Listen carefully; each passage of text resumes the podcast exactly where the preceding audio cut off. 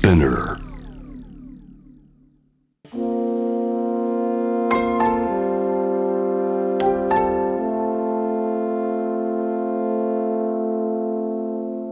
これは誰かの本当の物語。あなたの本当の物語。AUFG ライフタイムブルース This program is brought to you by au フィナンシャルグループ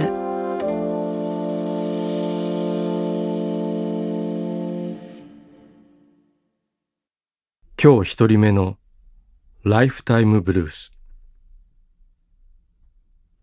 1978年愛知県生まれ愛知県で会社に通う彼の本当の物語。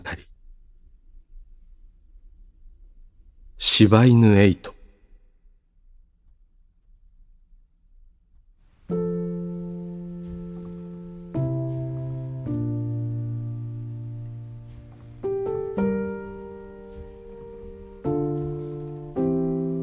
うちには犬がいる。茶色の柴犬だ。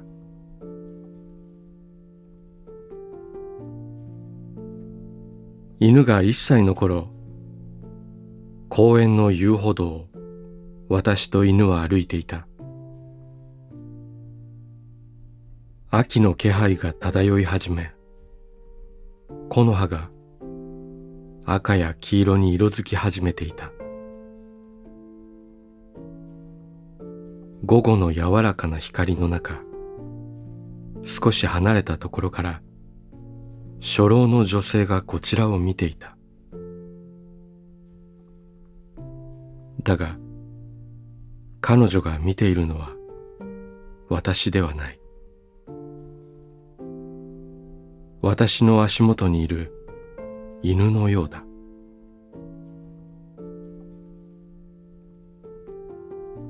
私と目が合った女性は口元に笑みを浮かべお辞儀をし遠慮がちに私と犬に近づいてきてこう言った。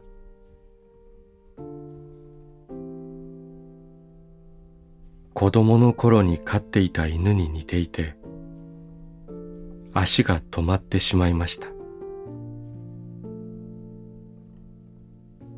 そうでしたか。女性は犬を見ている。触ってもいいですか？もちろんどうぞ。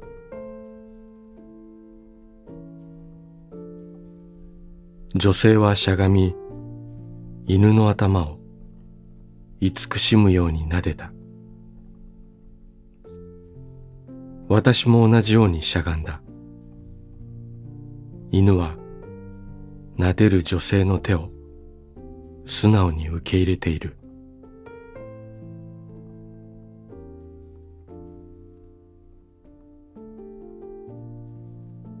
近くで見ると本当によく似ている。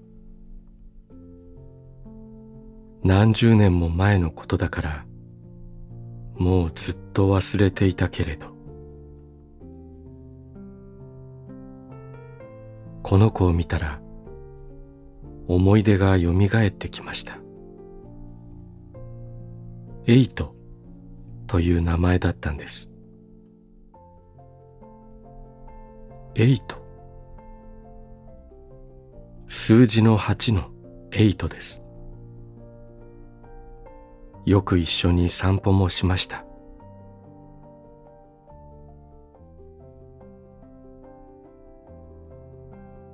女性は立ち上がり私の犬を見つめた。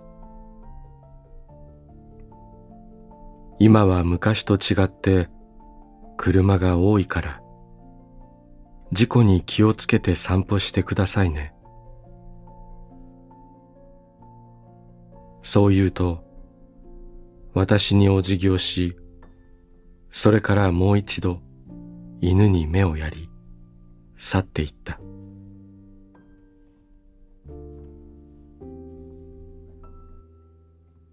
今も公園にはよく散歩に行くが、あの時の女性に会うことはない。この夏、私の犬は10歳になった。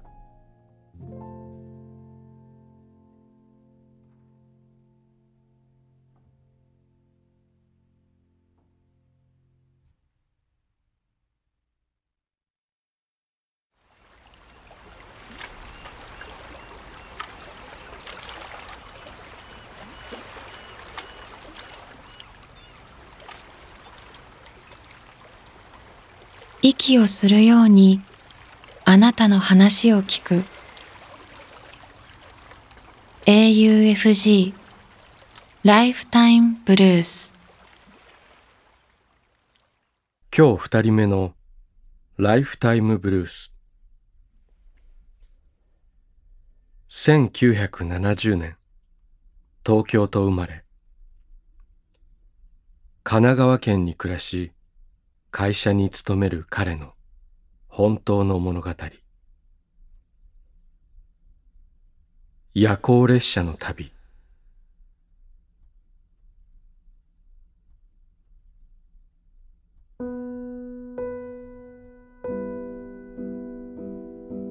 これは私が二十歳の頃の出来事である。当時私は東京で祖父母と両親妹の6人で暮らしていた。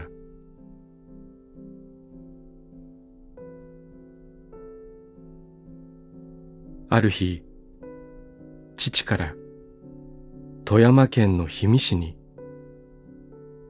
祖父とお前と俺と三人で旅に行くと告げられた。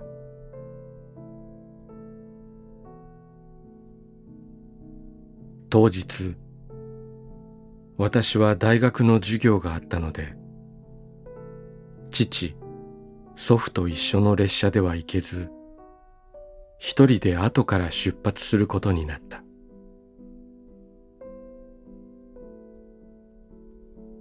私が乗ったのは夜行列車だった。出発前父は多くを語らなかったが何か重大なことがあると感じていた。祖父と父と私で出かけるなど異例のことである。慣れない座席でいろいろと思いを巡らしていた。初めての夜行列車の旅だった。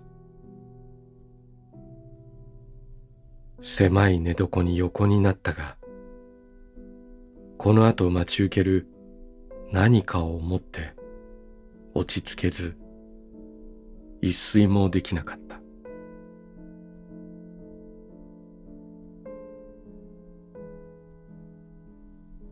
私が合流すると、あるお寺に向かった。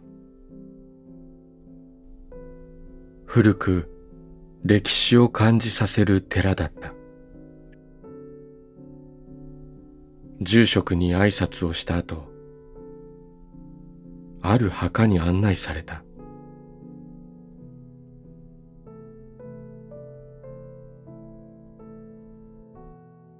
墓は苔むしていて刻まれた文字は読み取れない。かなり古そうである。住職はその墓を開けて中から骨壺を取り出した。そして父に向かってこう言ったのだ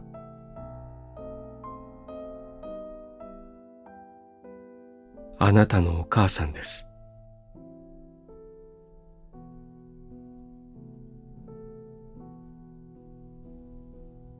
私は衝撃を受けた。父の母ということはその骨は私の祖母ということだ。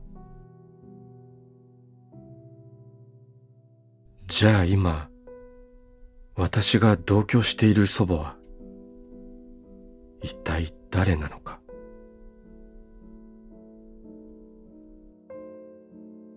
横を見ると父の神妙な顔がそこにあった。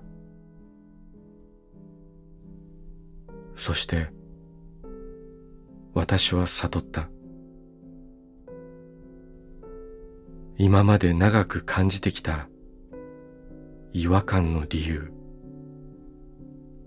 そして何かが整理され落ち着いた。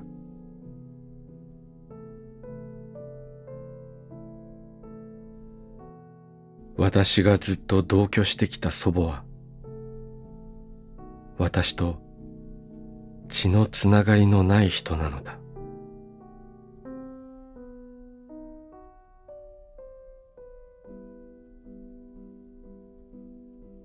20年間私は何も知らされず生きてきた。寺を後にすると父は自分の母親。つまり私の本当の祖母について語った。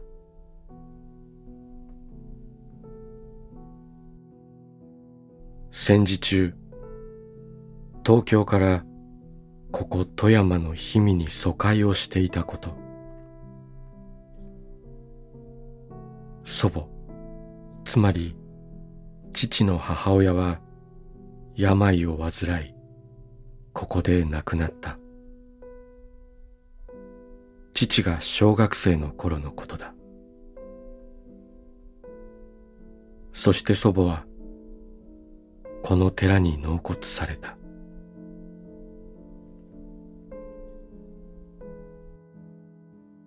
その後お骨を預けたまま父は東京へ戻ったのだった。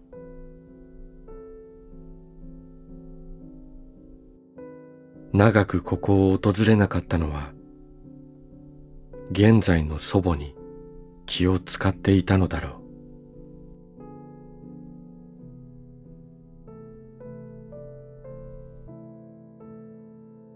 東京へ向かう列車の中で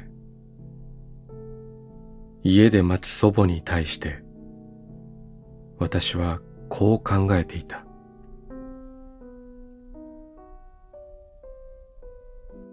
血がつながっていなくとも今まで通り変わらず接していこう。私は今まで何も知らせずにいた家族に感謝した。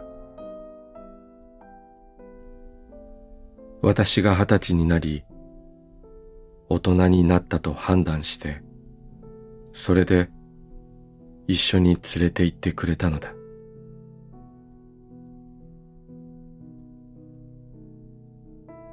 事実を知った後も私は全く変わらなかった。私を愛し大切にしてくれた祖母は私の大切な祖母である。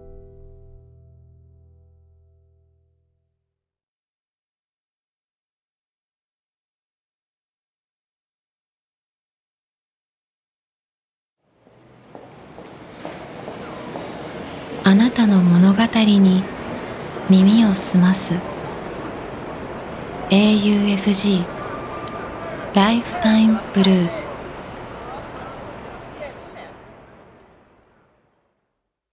今日三人目のライフタイムブルース。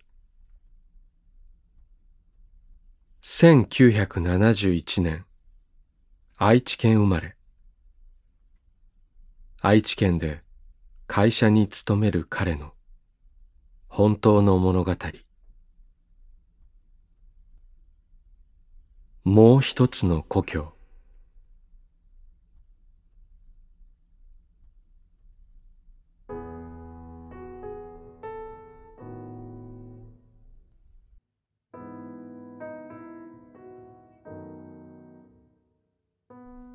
日本には山が多い。その事実を体感したのは僕が18歳の時だ。僕は大学進学のため長年暮らした土地を離れた。向かった先は坂本龍馬生誕の地土佐である。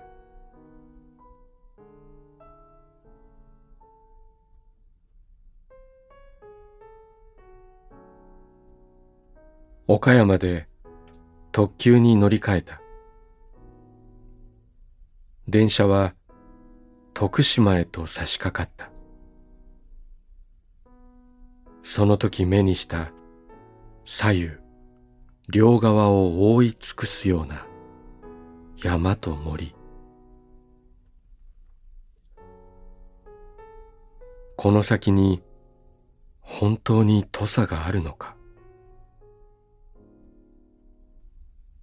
深い緑色の森は僕の不安な気持ちを煽っているようだった。やがて山々を抜けると見晴らしのいい平野が目の前に現れた。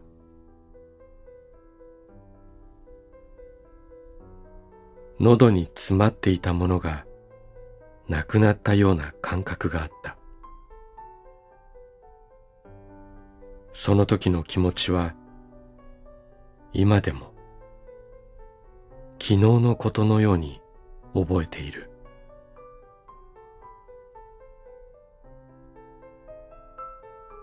今思う。誰も知る人がいない土地で過ごした4年間が今を生きる糧になっていること。コーチよ。ありがとう。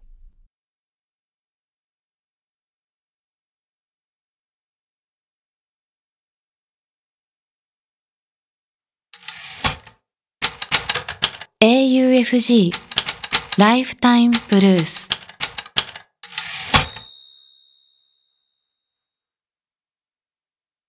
今日4人目のライフタイムブルース。1973年千葉県生まれ。東京で会社に勤める彼の本当の物語。角田さん。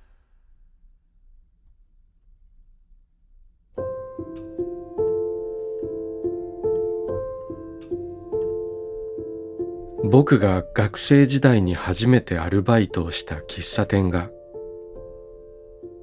東京の根津にある。僕は今この話を何十年ぶりかで再訪したその店の中でコーヒーを飲みながらスマホで書いている。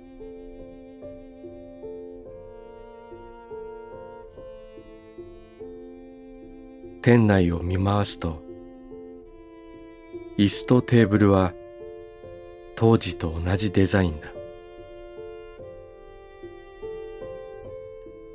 今はサイフォンでコーヒーを入れている。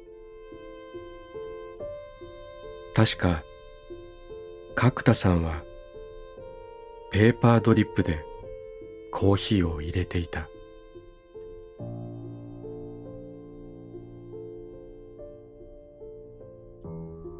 角田さんは店のコーヒー担当だった。僕はどうやらあの頃の角田さんの年齢になった。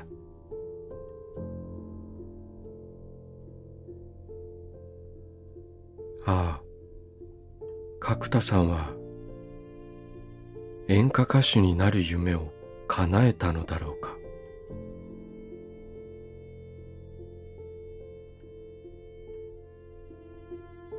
30年前。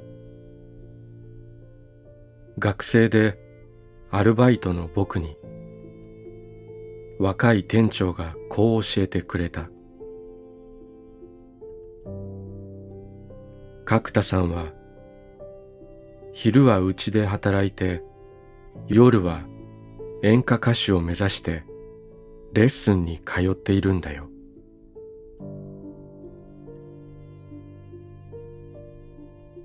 角田さんは白髪混じりで中年真っ只中という風貌だが店内を歩いて注文を取る時の身のこなしは美しかった。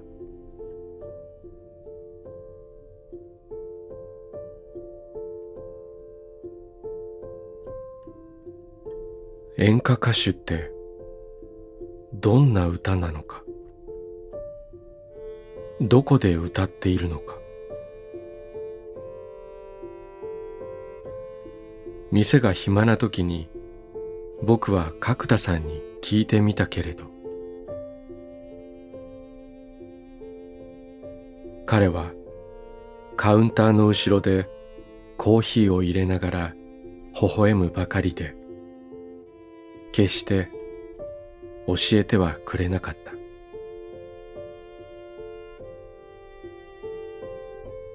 そして夕方になると角田さんは今日はレッスンがあるからと言って帰ってしまう。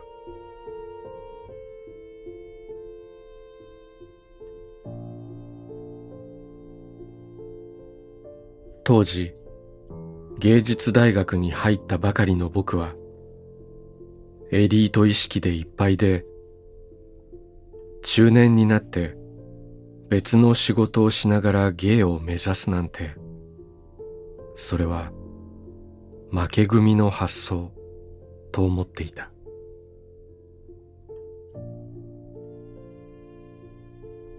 僕の固く四角く凝り固まった頭の中では角田さんはルーザーで自分は彼らとは違う人間。やがて勝つ側に行くのだと傲慢にもそう思っていたのだ。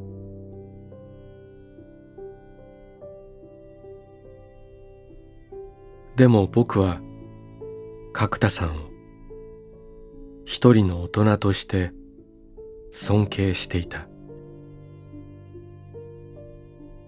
角田さんの優しくかつ厳しい人柄は他の人たちとは違っていた。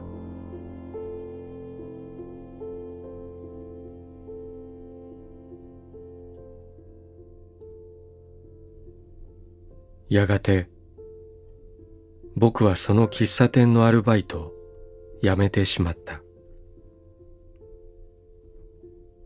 そして角田さんのことも忘れた。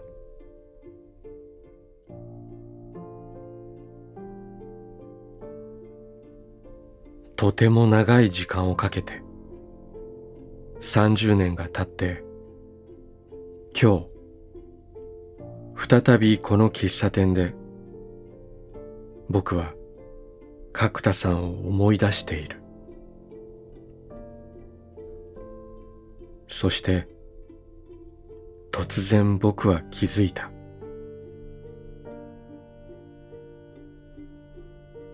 角田さんは決して負け組なんかじゃないと。そもそも角田さんは一度だって負けてなんかいないのだ。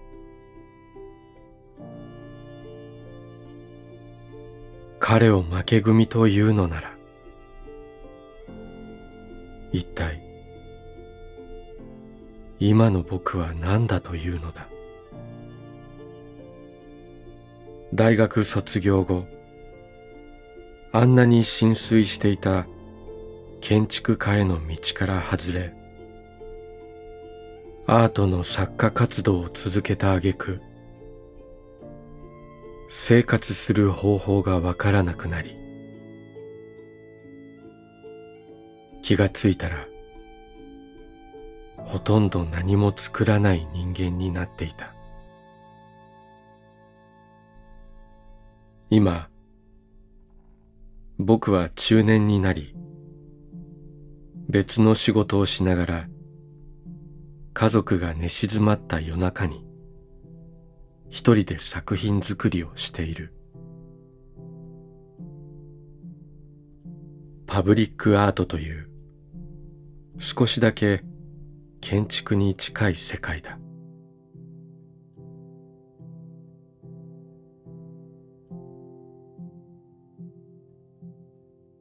いつしか僕は諦めずに行動する中年になった。どこかで聞いたような話じゃないか。まるであの角田さんだ。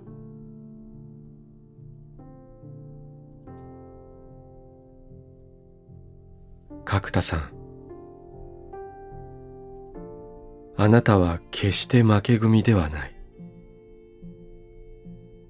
ひたすら前に向かって突き進んでいたのだ。この僕や夢を諦めない人たちの象徴のような生き様を見せていた。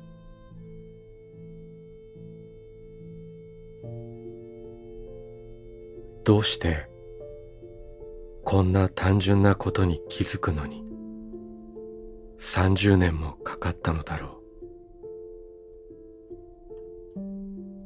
人間って本当に愚かだ。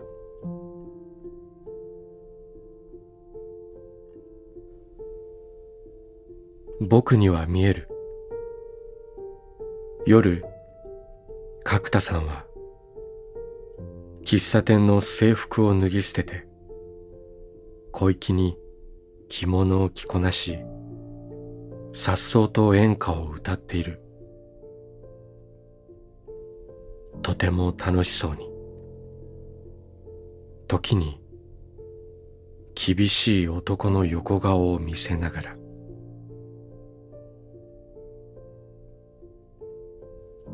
角田さんあなたが歌い続けるように僕も作り続けるよ。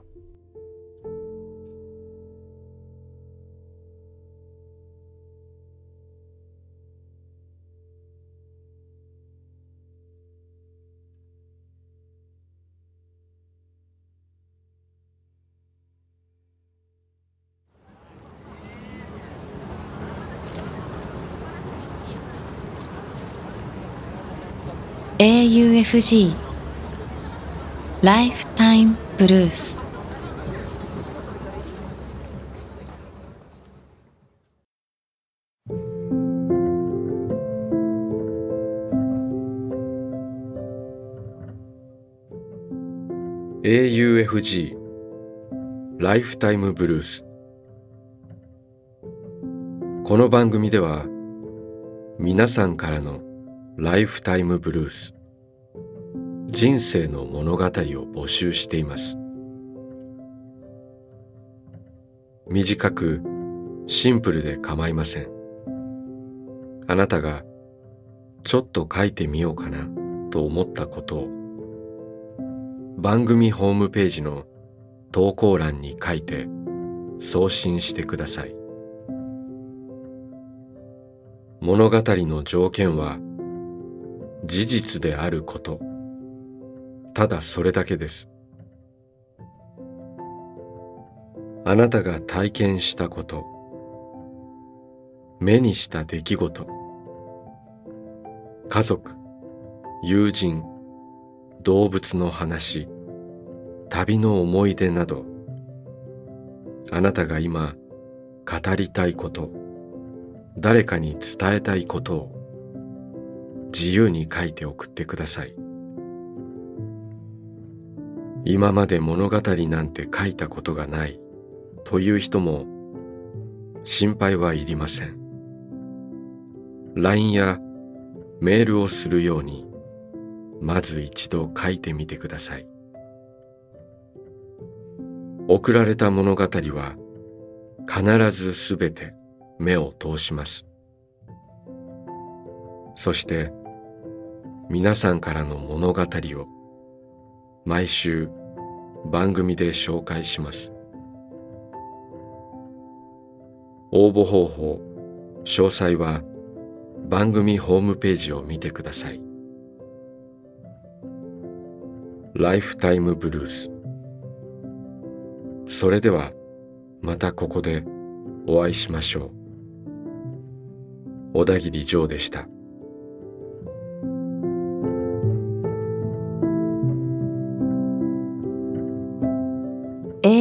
UFG ライフタイムブルースからプレゼントのお知らせです。この番組では皆さんからの本当の物語を募集しています。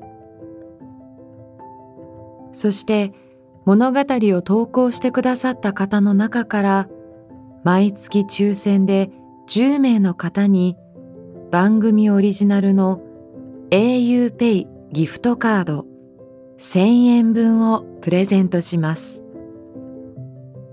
物語のご応募、プレゼントの詳細は番組ホームページをご覧ください。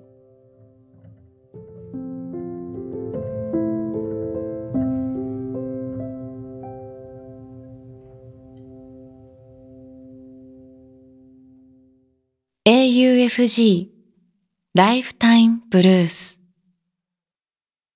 This program was brought to you by au フィ